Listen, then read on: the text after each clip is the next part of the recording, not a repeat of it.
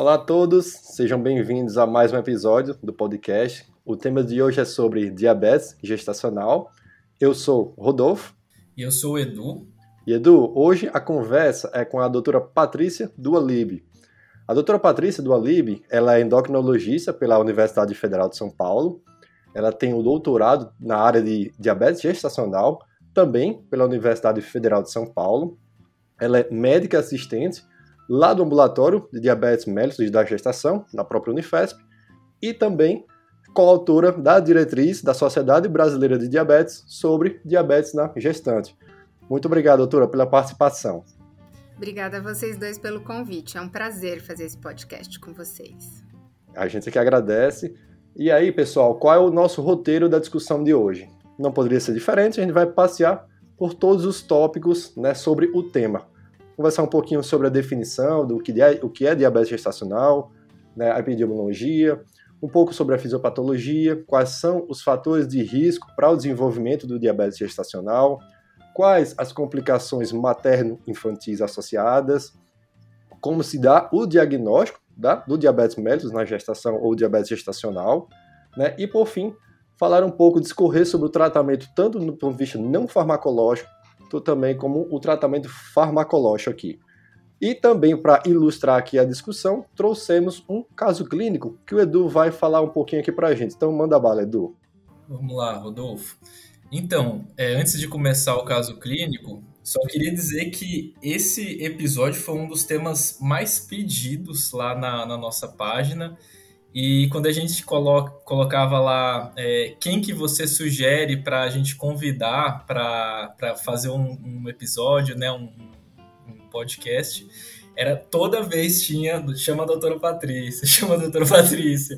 Então, assim, que tenho honra! certeza que vai, vai fazer muito sucesso esse episódio. E, então, vamos começar essa, esse bate-papo aqui. O caso clínico é uma paciente do sexo feminino, é a Mariana. Ela tem 28 anos, é uma paciente primigesta e ela veio para iniciar o acompanhamento do pré-natal. Ela está assintomática, está aí com 14 semanas de idade gestacional e ela afirma que a, a mãe, né, a mãe da paciente, ela teve um histórico aí de diabetes mellitus gestacional, né, na gravidez do seu irmão. E na primeira consulta ela está aí com um IMC de 26, está com uma PA de 10 por 8 e ela já trouxe exames na primeira consulta. Ela tem uma glicemia de jejum de 96 miligramas por decilitro. Foi solicitada uma hemoglobina glicada para ela que veio de 5,8 e está com uma função tireoidiana aí dentro da referência, está com um TSH aí de 1 com um T4 livre de 1,2, tá?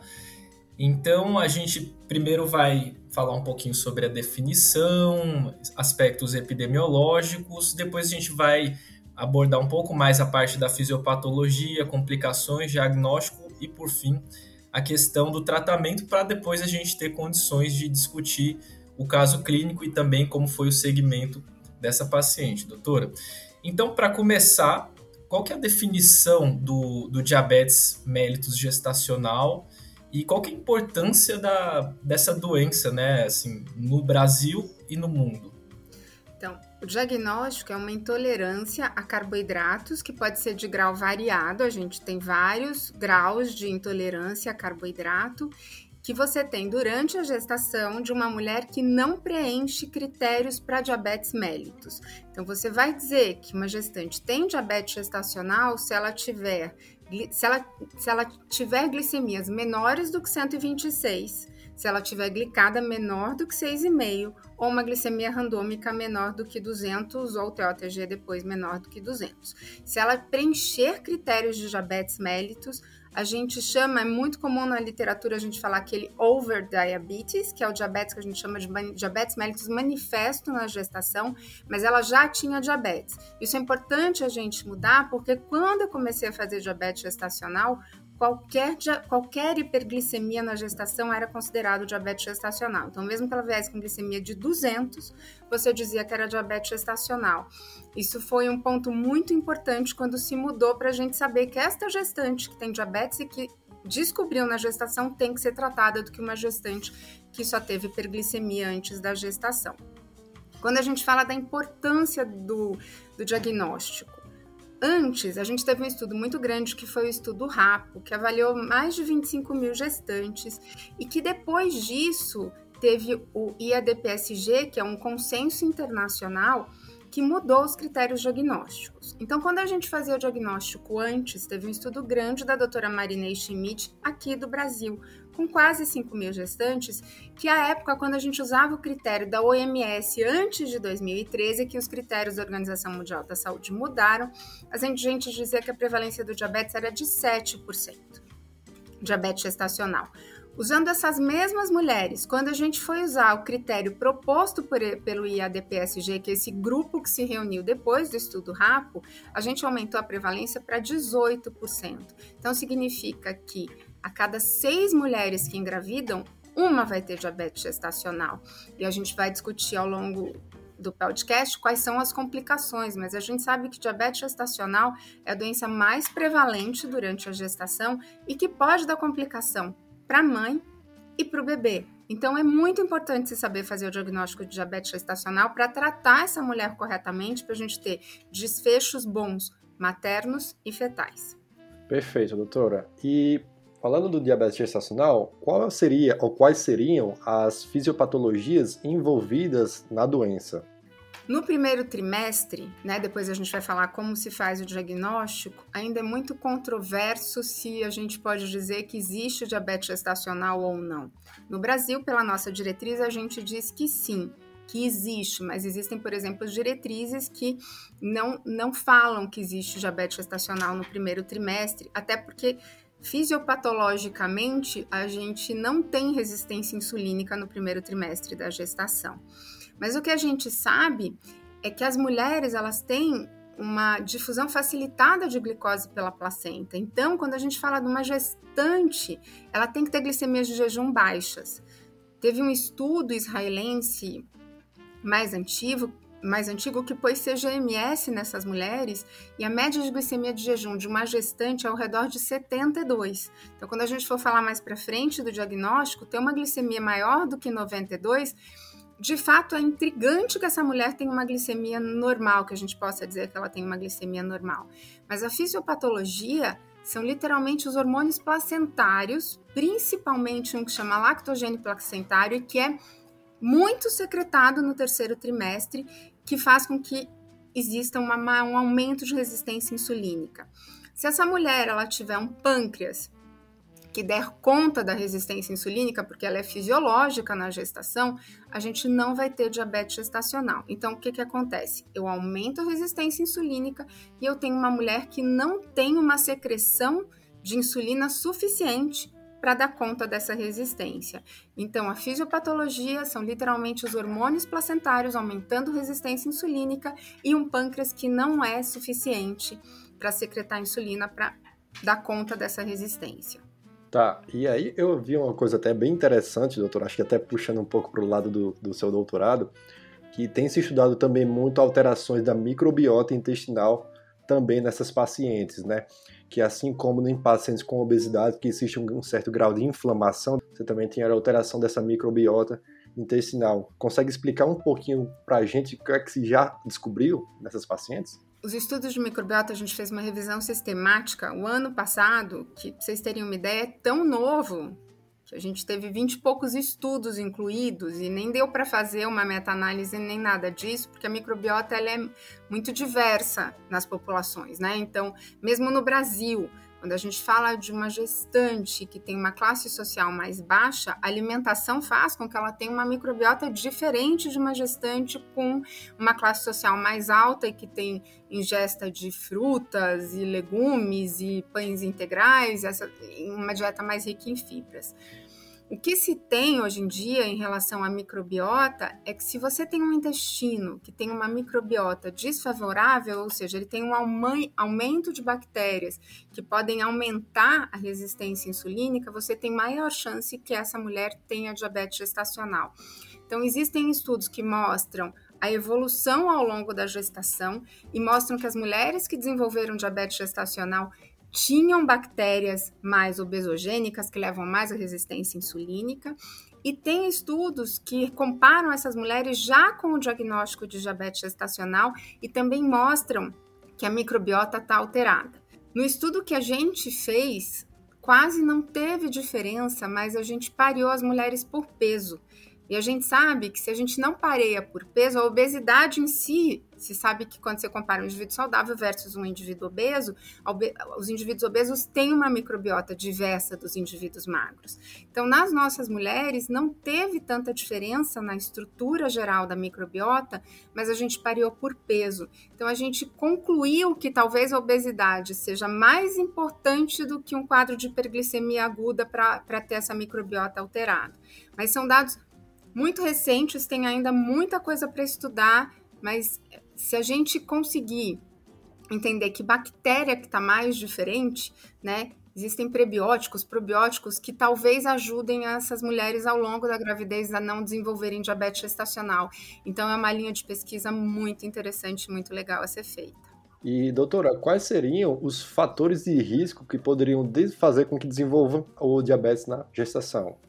A gente tem alguns fatores de risco. Um deles é a idade materna avançada, que se mudou. Quando eu comecei a fazer diabetes gestacional, não vou falar há quantos anos, mas quando eu comecei, se dizia idade materna avançada a partir de 25 anos de idade da primeira gestação. Hoje em dia mudou para 35 anos. Então, se essa mulher engravida mais tardiamente, se ela tem sobrepeso ou obesidade, se ela tem história familiar de diabetes mellitus, se ela tem algumas condições que a gente vai ver, que a gente vai falar, pode ser que ela tenha é, resistência insulínica maior, que nem a cantose, ou ela tiver triglicérides aumentado desde o início da gestação. Uma mulher que ganha muito peso, a gente tem uma tabela de ganho de peso que a gente divide mulher eutrófica, sobrepeso e, e obesa. Então, a gente tem o, o número de, de quilos que essa mulher pode engravidar na gestação. Então, se ela engordar mais, ela tem maior risco de ter diabetes gestacional. Se o bebê, ela fez os testes, mas o bebê está crescendo muito, vale a pena reinvestigar diabetes gestacional. Então, se a gente está tendo um bebê grande para a idade gestacional, se ela tem polidrâmino ou já teve polidrâmino, também é um aumento de risco. Também mulheres que têm hipertensão ou tiveram pré-eclâmpsia em gestações anteriores também podem ter mais diabetes gestacional. Se teve uma macrosomia prévia, se teve diabetes gestacional previamente e existem estudos muito atuais que têm usado hemoglobina glicada, não para avaliação dessa mulher, mas para diagnosticar. Então, se tem alguns estudos que mostram que hoje, se você tem uma mulher que no início da gravidez tem uma glicada maior que 5,7, ela tem maior risco de desenvolver diabetes gestacional ao longo da gestação. Esses são os principais fatores de risco que a gente tem.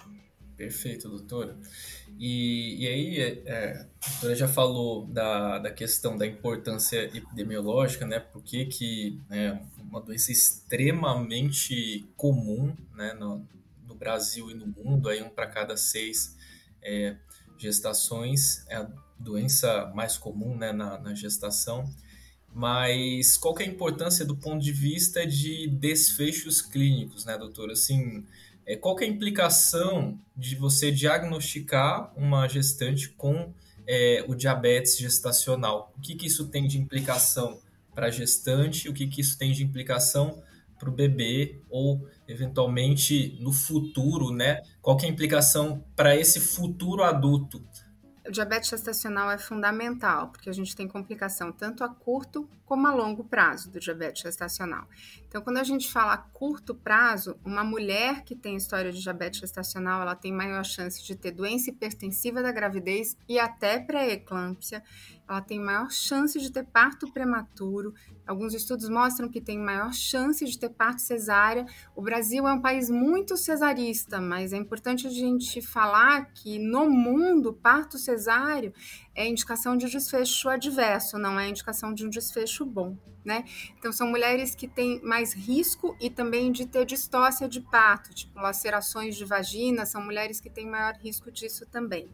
Para os bebês a curto prazo é muito estudado são bebês que nascem grandes para a idade gestacional, e daí a gente tem também a distócia de parto desse lado. Você fazer o parto de um bebê grande é mais difícil. Existem o que a gente tem que diferenciar é o grande para a idade gestacional do macrossômico. O macrossômico é um bebê acima de 4 quilos.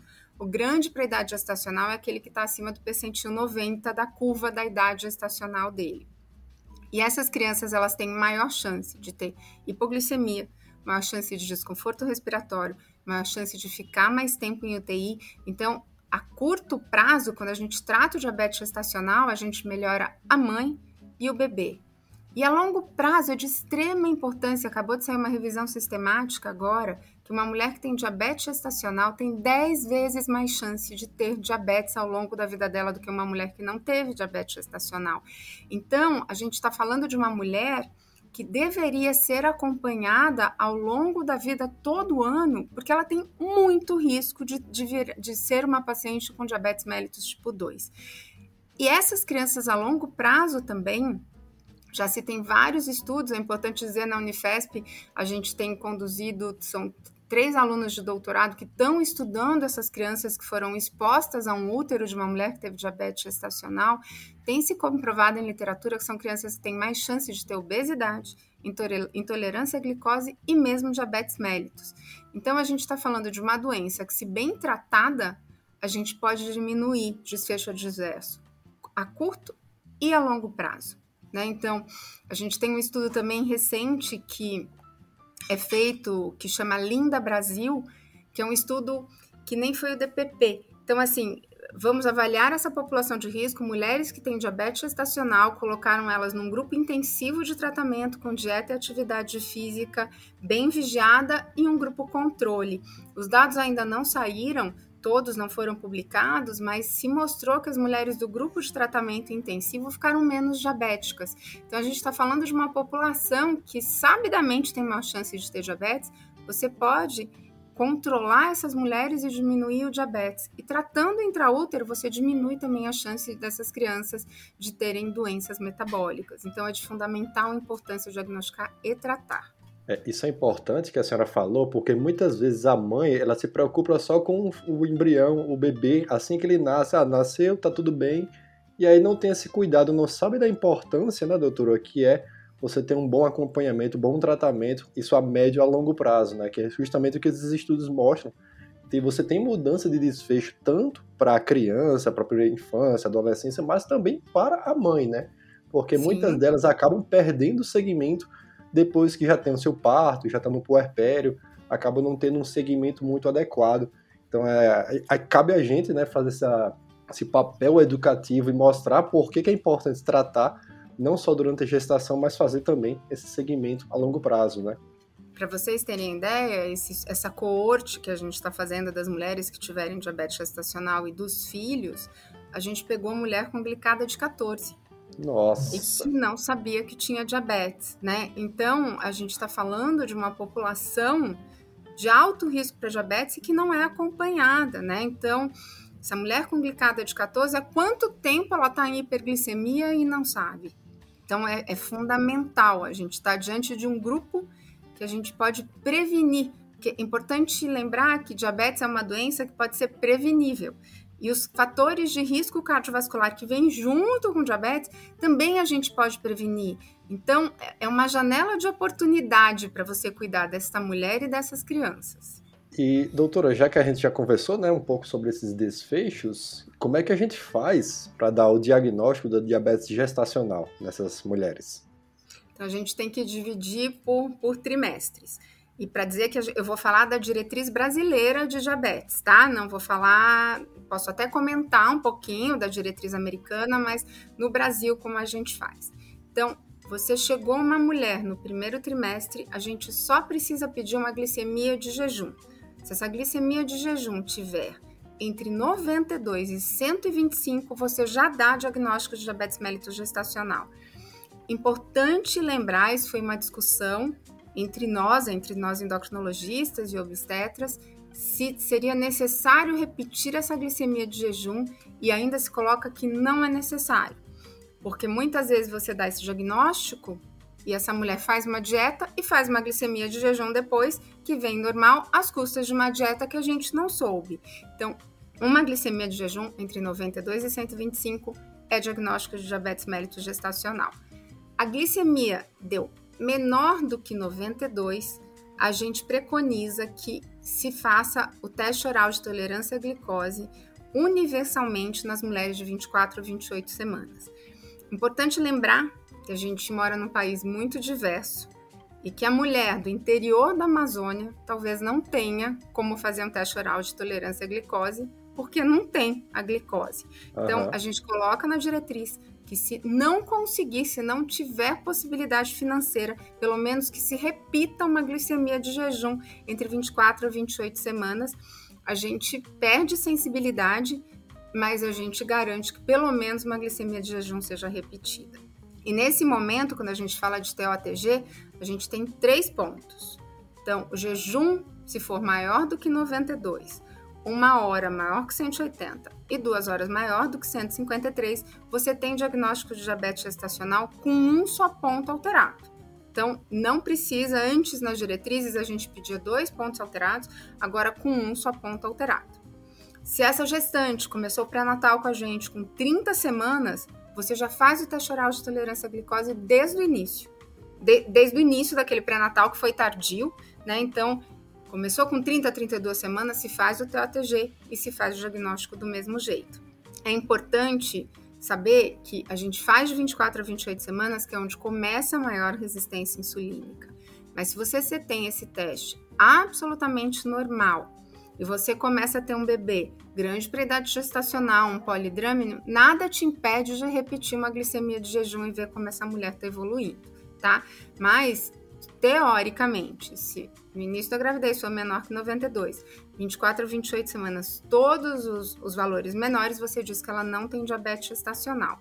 Mas do jeito que a gente faz hoje, com esse critério usado, é que a gente aumentou a prevalência para 18%. Então, é um teste muito sensível, isso é discutido. Então, se a gente for falar da American Diabetes Association, eles não falam de critérios de diabetes gestacional no primeiro trimestre. Então, no primeiro trimestre, eles falam ou é normal ou tem diabetes mellitus que foi descoberto na gestação, que é o overdiabetes. E eles só vão avaliar essas mulheres daí com 24 a 28 semanas. E nos Estados Unidos, que é onde eles usam muito essa diretriz, eles fazem aquele two-step approach, que é o primeiro teste, que é com 50 gramas de glicose, que não precisa de jejum e que um valor uma hora depois, acima de 130, 140, você daí prossegue e faz o teste oral de tolerância à glicose. E ainda muitos lugares fazem com 100 gramas de glicose com quatro pontos, né? E daí eles usam valores antigos. Esses quatro pontos, o jejum é cent... desculpa, jejum 95, uma hora 180, duas horas 155 e, e três horas 140. Daí você tem que ter dois pontos alterados. Então, o que se discute? Já teve até um ensaio clínico randomizado do New England publicado recentemente que viu faz diferença eu fazer esse two-step approach do, do one step, que é só o teste oral de tolerância de 75, e eles viram que não tinha vantagem de fazer o que a gente faz na nossa diretriz, que é esse one step, e que se gastava mais dinheiro porque se fazia mais diagnóstico quando a gente usa esse, esse passo. Mas, ao mesmo tempo, a vantagem que eles têm desse teste de, de 50 gramas de glicose é que não precisa de jejum. E se a gente for pensar dentro dos nossos postos de saúde, das estruturas, a gente não tem isso. Né? A gente não tem 50 gramas de glicose para fazer, a mulher não tem jejum, esperar uma hora. Para a gente, o que a gente deixou na, na, na diretriz um passo só, porque a gente sabe que se a gente usasse esse o de dois passos, a gente ia atrasar o diagnóstico da maioria das mulheres.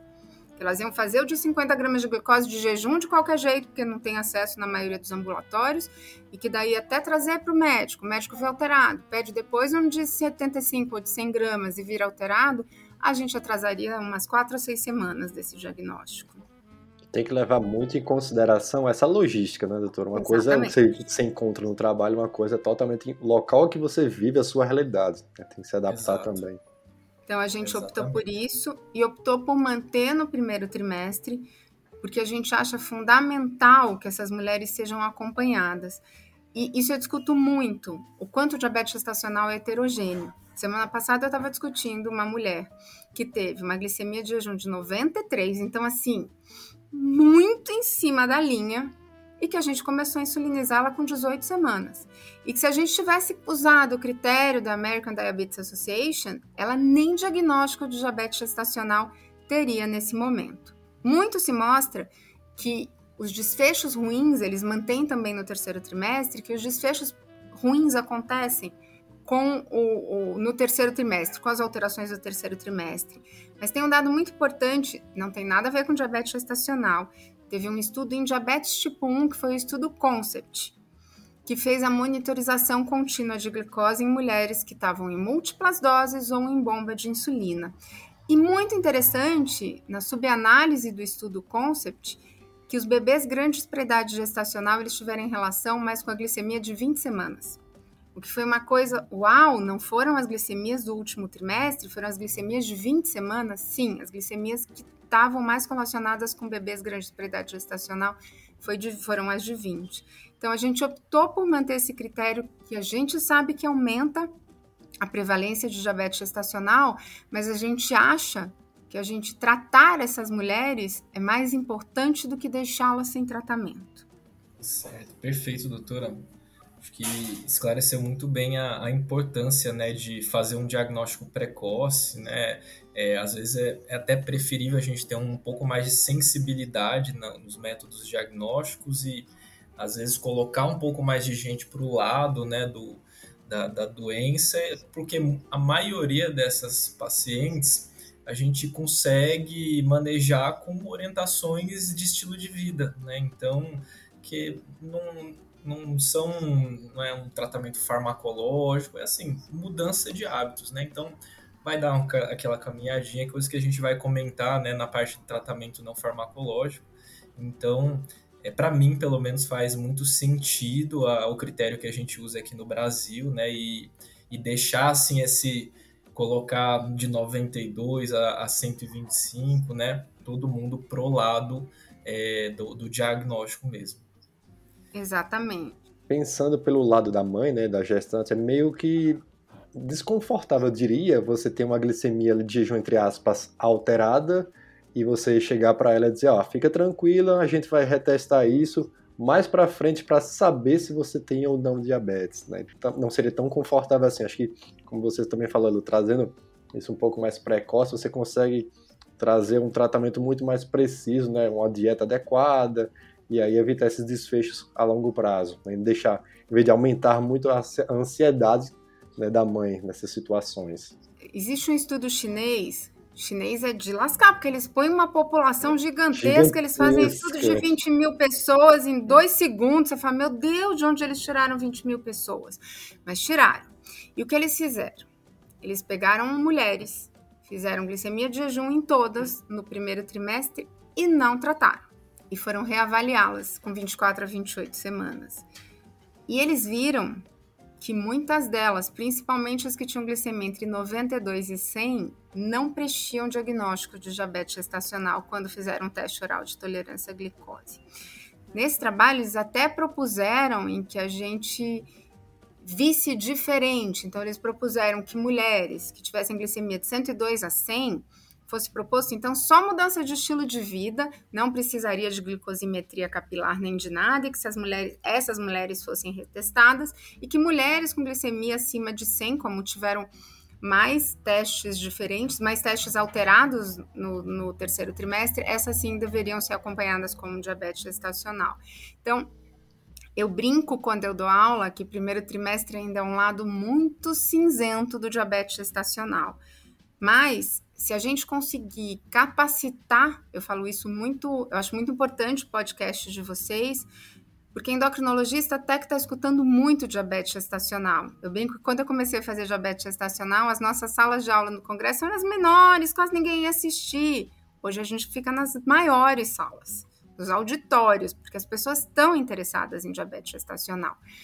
Então, eu acho que a nossa área e os obstetras estão ouvindo muito isso. Mas é importante que o cara da área básica, né, do, do lá do posto, médico de família, o cara, o clínico, saiba fazer o diagnóstico. E como o Edu falou, orienta a alimentação e pede para caminhar. Não precisa nada além disso. Não deu para fazer glicosimetria no começo, não tem acesso. Só de você mudar o estilo de vida dessa mulher, ela já vai ter desfecho melhor. Vocês fizeram um ambulatório de diabetes gestacional comigo. A grande, maior, a grande maioria das nossas mulheres são sobrepeso e obesas. Então, assim, são mulheres que têm uma gravidez de risco. A gente fala muito de diabetes gestacional, mas a gestação de uma mulher obesa também dá desfecho ruim para criança.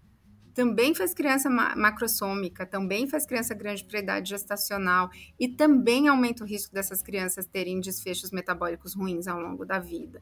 Então, que a gente optou por fazer foi por tratar mais do que tratar a menos, porque a gente acha que isso vai levar a melhores desfechos ao longo da vida dessa mulher e dessa criança também. Legal, doutora.